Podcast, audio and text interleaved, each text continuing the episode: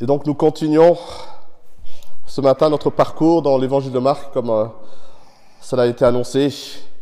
Et si vous vous rappelez, pour ceux qui étaient parmi nous la semaine dernière, nous avons médité euh, sur cette séquence étrange où Jésus maudit un figuier avant de renverser des tables dans le temple à Jérusalem. Ça, c'était donc dans Marc chapitre 11 et euh, les premiers versets jusqu'au verset 25.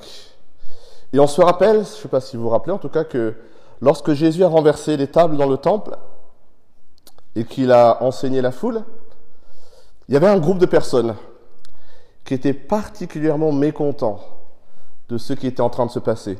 Vous vous rappelez de ça? C'était les responsables du temple. On peut lire en Marc 11, verset 18, juste pour un rappel. Les chefs des prêtres et les spécialistes de la loi l'entendirent et ils cherchaient les moyens de le faire mourir. Ils le redoutaient en effet parce que toute la foule était frappée par son enseignement. Voilà un peu où on, s'était arrêté la semaine dernière. Et ce groupe de personnes, c'est un groupe composé de, de chefs de prêtres, de spécialistes de la loi, des hommes pieux, qui composaient en fait ce qu'on appelait à l'époque le Sanhédrin. Le Sanhédrin, c'était la plus haute juridiction religieuse en Israël à cette époque. Un peu comme une cour suprême en ce qui concerne les affaires religieuses. Et c'était dirigé par le grand prêtre. 70 personnes siégeaient au Sanhédrin. Le Sanhédrin était censé être là pour trancher les questions épineuses, tout ce qui touchait au culte religieux du peuple juif. Et les Romains, ils laissaient tout pouvoir au Sanhédrin en ce qui concernait les affaires liées à la religion juive. Et le Sanhédrin avait même le pouvoir de condamner quelqu'un à mort, si c'était en raison d'un blasphème ou d'une hérésie. Et dans notre texte ce matin, Jésus va faire face à une délégation du Sanhédrin. C'est une confrontation qu'on trouve donc en Marc, chapitre 11, à partir du verset 27. Marc chapitre 11, verset 27. Et on va lire jusqu'au Marc chapitre 12 ou verset 12. C'est toute cette confrontation entre Jésus et cette délégation du Sanhédrin. Lisons ensemble la parole de Dieu. Ils se rendirent de nouveau à Jérusalem. On parle de Jésus et ses disciples. Ils se rendirent de nouveau à Jérusalem, et pendant que Jésus se promenait dans le temple, les chefs des prêtres, les spécialistes de la loi et les anciens vinrent vers lui et lui dirent, Par quelle autorité fais-tu ces choses et qui t'a donné l'autorité de les faire? Jésus leur répondit, Je vous poserai moi aussi une question. Répondez-moi et je vous dirai par quelle autorité je fais ces choses. Le baptême de Jean, venait-il du ciel ou des hommes? Répondez-moi. Mais ils raisonnèrent entre eux. Si nous répondons du ciel, il dira, pourquoi n'avez-vous pas cru en lui? Et si nous répondons des hommes, il redoutait les réactions du peuple, car tous considéraient réellement Jean comme un prophète. Alors ils répondirent à Jésus, nous ne savons pas. Jésus leur répondit, moi non plus, je ne vous dirai pas par quelle autorité je fais ces choses. Jésus se mit ensuite à leur parler en parabole. Un homme planta une vigne, il l'entoura d'une haie, creusa un pressoir et construisit une tour, puis il alloua des vignerons et quitta le pays. Le moment venu, il envoya un serviteur vers les vignerons pour recevoir d'eux une part de récolte de la vigne. Ils s'emparèrent de lui, le battirent et le renvoyèrent les mains vides. Il envoya de nouveau vers eux un autre serviteur. Ils lui jetèrent des pierres, le frappèrent à la tête et l'insultèrent. Il en envoya un troisième et le tuèrent. Puis beaucoup d'autres qu'ils battirent ou tuèrent. Il avait encore un fils bien-aimé. Il l'envoya vers eux en, dernier. disant, Ils auront du respect pour mon fils.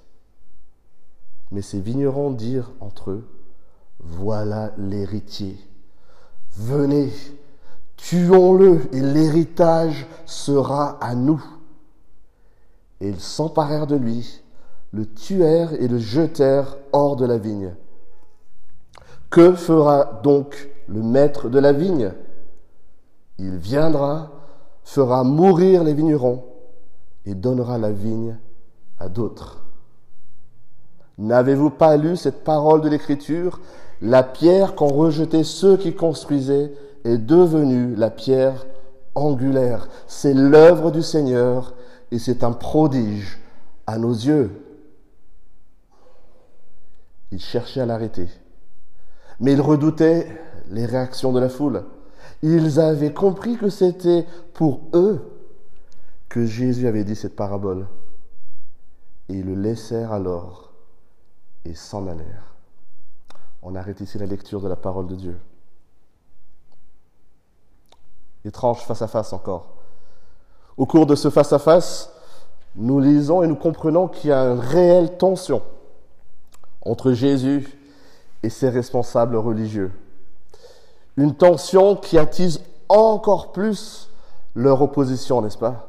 Mais qu'est-ce qui irrite autant ces leaders religieux dans notre texte? C'est ce que nous allons voir. Mais avant, laissez-moi vous poser une question. Est-ce que vous aimez qu'on se mêle de vos affaires? Est-ce que vous aimez qu'on se mêle de vos affaires? Est-ce que vous appréciez que quelqu'un vienne interférer avec vos plans, avec votre quotidien. Ou alors, vous voulez plutôt qu'on vous laisse tranquille et que même idéalement, vous ayez le contrôle total et absolu sur tout ce qui vous concerne. Si nous sommes honnêtes, en tout cas, si je suis honnête avec moi-même, je n'aime pas que quelqu'un vienne me dire ce que je dois faire et ce que je ne dois pas faire. N'est-ce pas? Et si quelqu'un venait à le faire, sur quelle base il le ferait? Qu'est-ce qui donnerait à cette personne le droit de venir me dire ce que je dois faire? C'est la question qu'on aurait. Si nous relisons les chapitres précédant ce texte, nous voyons Jésus qui donne des instructions encore et encore, qui redéfinit pour ses disciples ce que devrait être la priorité de leur vie, qui les appelle à s'abaisser, à s'humilier, à renoncer à eux-mêmes. On a passé plusieurs dimanches dans les textes qui abordent ces appels, chapitre 8, chapitre 9, chapitre 10. Et peut-être que certains parmi nous ce matin peuvent se dire, mais c'est gonflé quand même que quelqu'un se donne le droit de redéfinir ce que devrait être le cours de ma propre vie. De quel droit? Et pourquoi je devrais l'écouter? À travers tous les évangiles, Jésus est présenté comme celui qui vient interférer avec notre vision de la vie. Il vient interférer avec notre compréhension du bien et du mal. Jésus vient nous rendre la vue.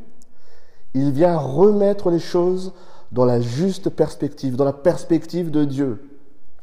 Et ce faisant, Jésus remet tout en question.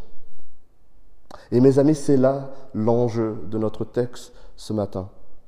C'est l'objet de la confrontation entre Jésus et les responsables religieux.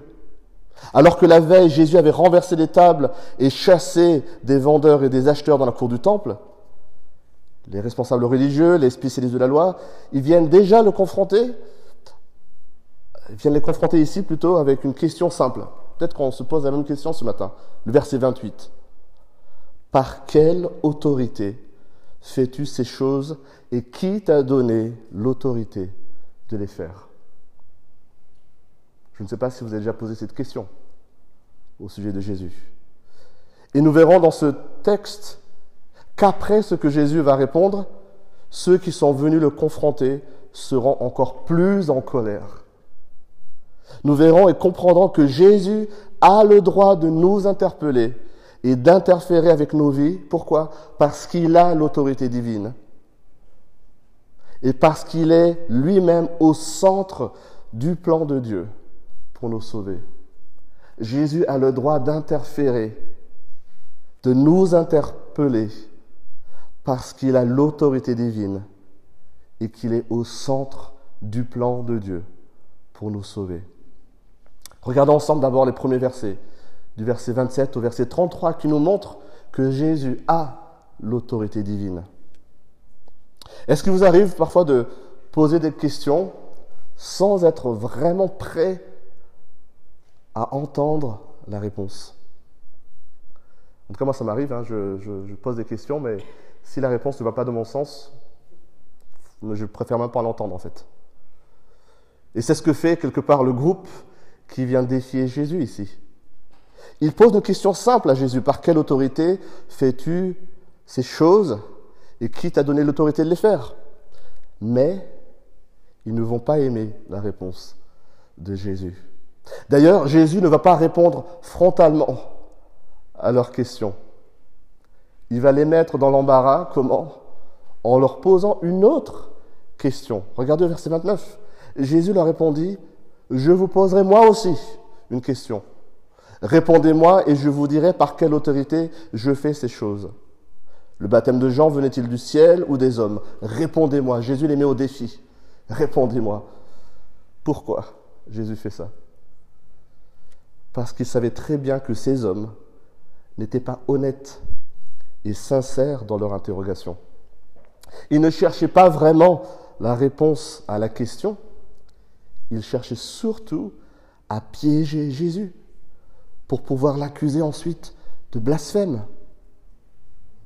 Et la manière dont ils répondent à la question que Jésus leur pose met en évidence leur malhonnêteté. Regardez verset 31. Mais ils raisonnèrent ainsi entre eux. Si nous répondons du ciel, il dira pourquoi vous n'avez pas cru en lui? Et si nous répondons ça vient des hommes, et Marc nous précise, ils redoutaient les réactions du peuple, car le peuple considérait réellement Jean comme un prophète. Alors qu'est-ce qu'ils font? Ils répondirent à Jésus, nous ne savons pas. Admettre que Jésus agissait par l'autorité de Dieu leur était impossible. Cela légitimerait tout l'enseignement de Jésus, tous ses actes, et du coup remettrait tout en question. Remettrait en question l'autorité du Sanhédrin, leurs agissements, leurs avantages, le petit royaume confortable qu'ils avaient construit pour eux-mêmes. On voit entre les lignes dans le texte qu'ils ont bien compris par quelle autorité Jésus agissait. Mais ils ne pouvaient pas l'admettre. Ils refusent l'évidence, les miracles, les enseignements pleins d'autorité. Jésus n'a jamais caché son autorité. Rappelons-nous au chapitre 2, lorsque Jésus guérit le paralytique et lui pardonne ses péchés, déjà à ce moment, les spécialistes de la loi, témoins de la scène, sont offusqués. Pourquoi cet homme parle-t-il ainsi? Il blasphème. Qui peut pardonner les péchés si ce n'est Dieu seul? Jésus n'a jamais caché l'autorité dont il était vêtu. Mais mes amis, quand on ne souhaite pas écouter Jésus, on essaie de trouver tous les moyens malhonnêtes pour le discréditer. Et lorsqu'on refuse d'admettre l'évidence, en réalité, on se discrédite soi-même. Et on dévoile ainsi sa propre mauvaise foi. C'est ce que font les chefs religieux dans notre texte. Quelque part, ils admettent ne pas savoir distinguer ce qui vient de Dieu et ce qui vient des hommes, en répondant, nous ne savons pas. Pour Jean-Baptiste, on ne sait pas. Quel échec cuisant, n'est-ce pas, pour des membres de la Cour suprême des affaires religieuses, eux qui étaient censés trancher de ce qui est juste et de ce qui n'est pas juste. Nous ne savons pas. Et que fait Jésus? Devant le manque de sincérité et d'honnêteté de ces chefs religieux, Jésus va aller encore plus loin. Il va leur faire comprendre que non seulement il est revêtu de l'autorité de Dieu, mais qu'il est lui-même au centre du plan de Dieu, venu sur terre pour abolir les rites religieux et apporter le vrai salut aux hommes. C'est ce que nous montre la suite de notre texte, les douze prochains versets. Jésus est au centre du plan de Dieu. Je vais lire. Verset 1. Jésus se mit ensuite à leur parler en parabole. Quelque part, vous n'avez pas tout compris, laissez-moi vous expliquer encore un peu plus. Jésus utilise souvent des paraboles pour faire comprendre des vérités profondes. Il utilise des éléments de langage et des images familières de ses auditeurs pour se faire comprendre. Et dans cette parabole, dans notre parabole ici, celle qu'il partage aux chefs religieux, il utilise non seulement l'image d'une pratique courante à cette époque, à savoir un propriétaire d'un terrain agricole qui délègue la gestion de ce terrain et de la culture à des ouvriers. C'est quelque chose qui se faisait à cette époque. Mais Jésus va montrer que cette image concerne directement les chefs religieux.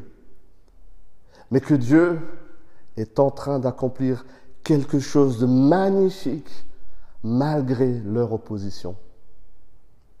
Voilà ce que Jésus va leur faire comprendre dans la suite de notre texte. Et nous comprenons l'histoire, n'est-ce pas? Si on lit les versets, il n'y a rien de compliqué. Je vais essayer simplement de, résumer brièvement la parabole. Le propriétaire d'une vigne confie la vigne à des vignerons dans le but de recevoir une part du produit de la vigne au moment voulu. Et lorsque le temps est venu, il envoie un serviteur. Mais la parabole nous dit que le serviteur est battu. Les vignerons refusent de redonner au propriétaire ce qui lui est dû. Puis d'autres serviteurs sont envoyés, avec le même résultat.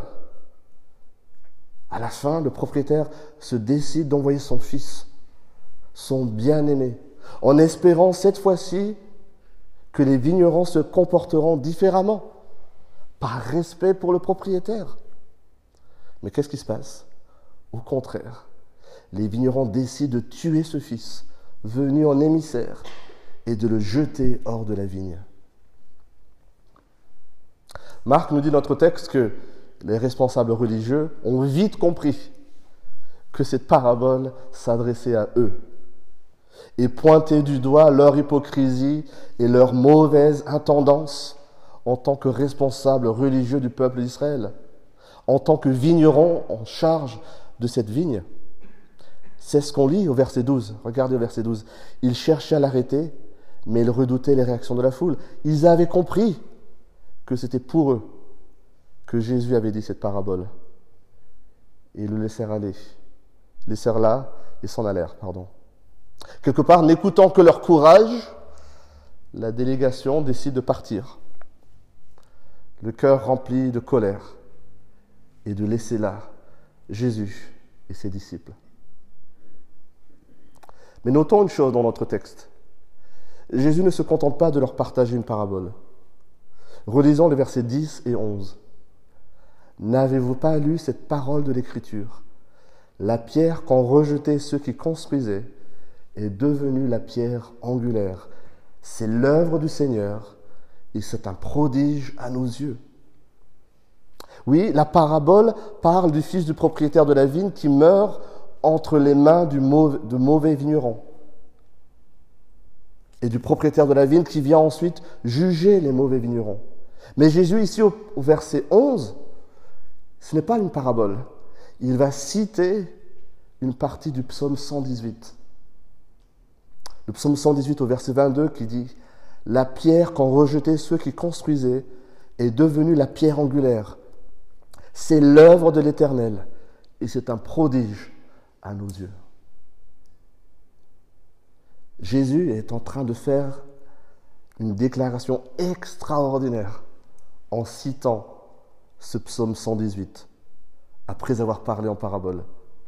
Jésus dans la parabole, c'était clair, en tout cas pour ceux qui écoutaient, j'espère que c'est clair pour nous ce matin, Jésus dans la parabole s'identifie clairement au fils du propriétaire. Il est ce fils bien-aimé qui vient au nom de Dieu. Mais les vignerons, les responsables religieux en place vont le tuer. Jusqu'à là, rien de surprenant pour Jésus. C'est ce qu'il avait déjà annoncé à plusieurs reprises à ses disciples. Écoutez ce qu'il dit en Marc 10, avant d'arriver à Jérusalem. Il dit à ses disciples, nous montons à Jérusalem et le Fils de l'homme sera livré aux chefs des prêtres et aux spécialistes de la loi. Ça résonne dans notre tête. Ils le condamneront à mort et le livreront aux non-juifs. Ils se moqueront de lui, cracheront sur lui, le fouetteront et le feront mourir. Et trois jours après, il ressuscitera. Voilà ce que Jésus avait déjà annoncé à ses disciples avant même d'arriver à Jérusalem. Il parlait de chefs des prêtres, des spécialistes de la loi, comme cette délégation qui vient le confronter et qui cherche déjà à l'arrêter. En citant le psaume 118, Jésus annonce que le rejet des responsables religieux et sa prochaine mise à mort ne seront pas accidentels. Cela fait partie du plan de Dieu. La pierre rejetée est devenue la pierre angulaire. Tout cela, c'est l'œuvre de l'Éternel. Et c'est un prodige, nous dit le psalmiste. C'est un miracle aux yeux de ceux qui contemplent ce que Dieu est en train d'accomplir là, à Jérusalem. Pierre, qui est parmi ses disciples, qui entend cette confrontation et qui est, selon la tradition, celui qui a aussi raconté l'histoire à Marc pour que Marc l'écrive dans son évangile. Pierre, plus tard, après la résurrection de Christ, toujours à Jérusalem, il va affirmer devant les chefs religieux, eux encore, en Actes chapitre 4, alors qu'il leur est demandé par quelle puissance ils ont guéri un infirme, Pierre va dire, rempli de l'Esprit, Sachez-le bien, vous tous, et que tout le peuple d'Israël le sache. C'est par le nom de Jésus-Christ de Nazareth, celui que vous avez crucifié et que Dieu a ressuscité. Oui, c'est par lui que cet homme se présente en pleine santé devant vous. Jésus est la pierre rejetée par vous qui construisez et qui est devenue la pierre angulaire. Et pierre de rajouter, il n'y a de salut en aucun autre, car il n'y a sous le ciel aucun autre nom qui ait été donné parmi les hommes par lequel nous devions être sauvés. Quelle parole pleine d'assurance de Pierre devant ces mêmes responsables religieux à Jérusalem.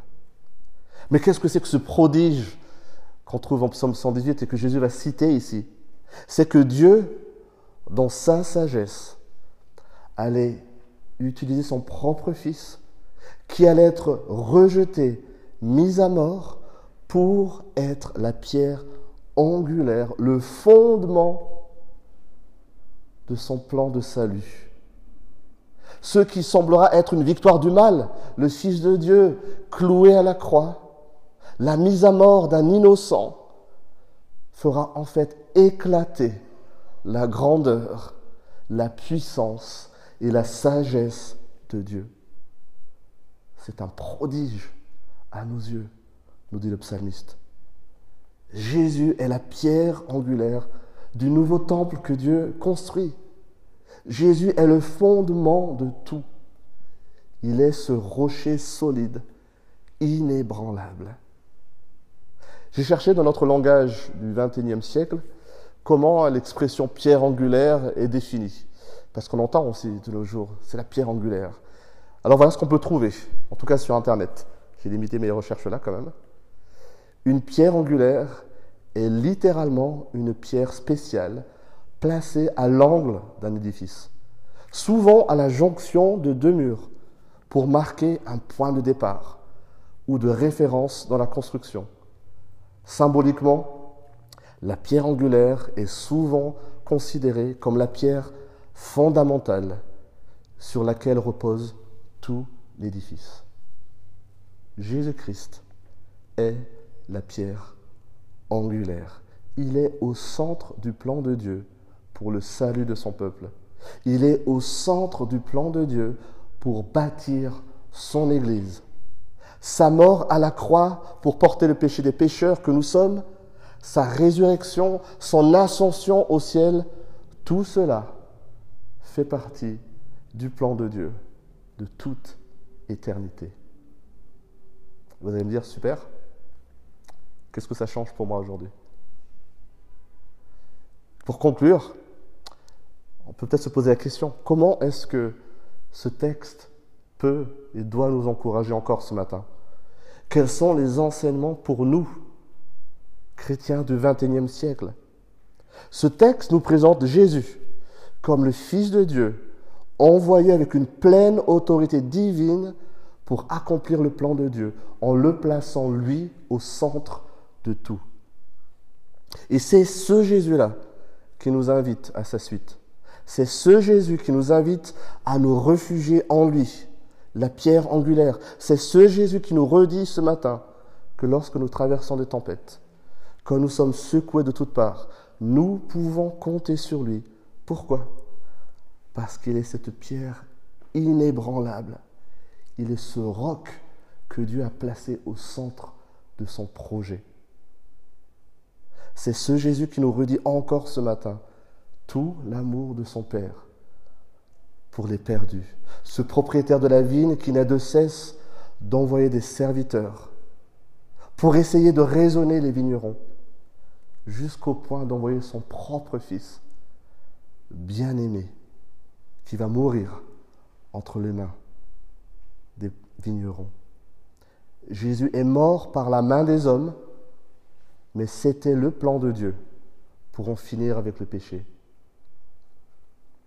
Si ce matin, tu penses que ce que tu as fait ou ce que tu fais en ce moment te rend inéligible à la grâce de Dieu, détrompe-toi. Jésus est venu mourir à la croix pour ce mal, pour ce péché qui te pourrit la vie, qui te semble si lourd à porter et tu as l'impression c'est impossible de s'en débarrasser. Jésus t'invite à croire à son œuvre à la croix, à croire qu'il est vraiment le Fils de Dieu, venu pour racheter des hommes perdus. Je t'invite, je nous invite ce matin à ne pas faire comme les chefs religieux qui refusent de croire, qui devant ce qui est évident trouvent toute une série de prétextes pour ne pas reconnaître publiquement l'autorité de Jésus. Et pour nous alors, une question se pose à chacun d'entre nous. Acceptons-nous Jésus pour qui il est ou alors nous le rejetons? Est-ce qu'on accepte Jésus pour qui il est ou alors on le rejette? Voilà la question qui se pose à chacun d'entre nous ce matin. Rejeter Jésus, c'est décider de vivre sans lui c'est décider d'être livré à soi-même pendant toute la vie sur Terre et être prêt à en assumer les conséquences éternelles, notamment la colère du Père céleste. J'ai envie de dire, si c'est votre choix de rejeter Jésus, je vous souhaite bon courage dans cette voie, livré à vous-même, sans appui, sans rien qui soit certain. Voilà ce que c'est que rejeter Jésus. Accepter Jésus, c'est se soumettre à son autorité. C'est le suivre, c'est le laisser régner. Il est le seul à avoir l'autorité pour pardonner nos péchés. Il est le seul à avoir l'autorité pour nous réconcilier à Dieu. Il est le seul à avoir le pouvoir pour tenir ses promesses qui nous disent qu'il soit toujours là avec nous, jusque dans l'éternité. Il veut être la pierre angulaire de ta vie. Il t'appelle à bâtir ta vie sur lui, à te reposer en lui. Il a déjà tout fait. Il a déjà tout accompli. Tu n'as plus rien à faire pour plaire à Dieu et être en paix avec Dieu. Tu dois simplement accepter Jésus pour qui il est, le Fils de Dieu venu sauver les pécheurs, la pierre angulaire du projet de Dieu et croire que ce que Jésus a accompli à la croix suffit. Alors mes amis, vous rappelez ma question au départ? Peut-être qu'on n'aime pas que quelqu'un vienne interférer dans nos vies. Peut-être qu'on n'aime pas qu'on vienne nous dire ce qu'on doit faire. Mais comprenez que c'est ce que Jésus est venu faire. Il est venu pour transformer notre être entier, notre intelligence, nos priorités dans la vie. J'aimerais partager une citation d'un auteur, C.S. Lewis, qui écrit notamment les, les, Chroniques de Narnia et qui médite dans un livre sur sa propre conversion. Et voilà ce qu'il écrit.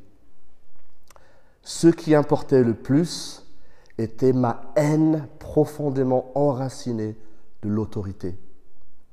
Mon individualisme monstrueux, mon anarchie. Aucun mot dans mon vocabulaire n'exprimait une haine plus profonde que le mot interférence. Mais le christianisme plaçait au centre ce qui me semblait alors être un interférent transcendantal. C'est comme ça qu'il parle de Jésus. Si son image était vraie, alors aucun genre de compromis avec la réalité ne serait jamais possible. Il n'y avait aucune région, même dans les profondeurs les plus intimes de l'âme, au contraire, là moins que partout ailleurs, que l'on pouvait entourer d'une clôture barbelée et protégée avec un panneau défense d'entrée. Et c'est ce que je voulais, une zone aussi petite soit-elle, dont je pouvais dire à tous les autres êtres, ce sont mes affaires et les miennes seulement. Voilà la réflexion de C.S. Lewis quand il luttait avec cette notion du Christ, plein d'autorité, qui veut régner entièrement dans toute sa vie. Jésus est cet interférent transcendantal, comme le décrit C.S. Lewis. Il est venu nous arrêter dans notre course folle vers la perdition. Il est venu montrer comment vivre la vie que Dieu offre.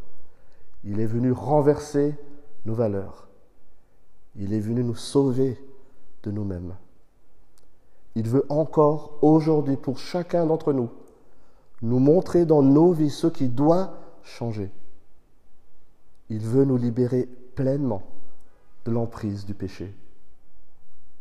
Et il peut le faire. Pourquoi? Parce qu'il est Dieu lui-même, parce qu'il a toute autorité. Et il veut le faire pour notre bien. Pourquoi? Parce qu'il nous aime. Et il agit pour la gloire de son Père. la question qui nous reste, les amis, c'est est-ce que nous le croyons? Et est-ce que nous l'acceptons? Amen.